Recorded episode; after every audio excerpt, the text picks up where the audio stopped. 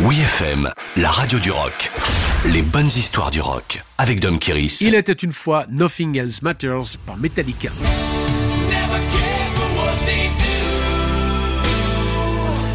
Durant les années 80, la scène glam metal faisait des étincelles en paradant sur MTV avec des coiffures défiant la gravité et des costumes de super-héros d'opérette. Mais dans l'underground, un mouvement radical préparait la relève en pratiquant un son qualifié de trash metal.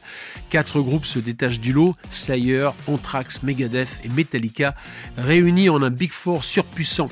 Le succès de Metallica avec quatre albums force le respect et déjà les spécialistes prédisent une domination du monde du métal soutenue par un public fidèle qui ne demande qu'à s'élargir.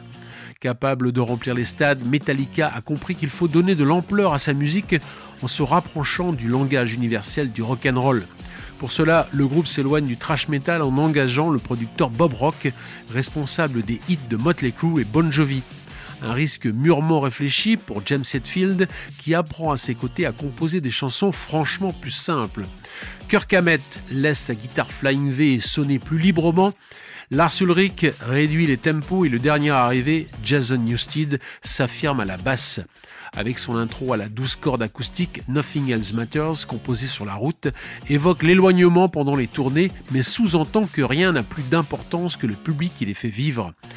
Au lieu de mitrailler comme à leur habitude, les arrangements sophistiqués du Black Album jouent sur l'émotion en s'adressant à l'âme du public, même ceux qui ne se sentent pas concernés par la culture métal.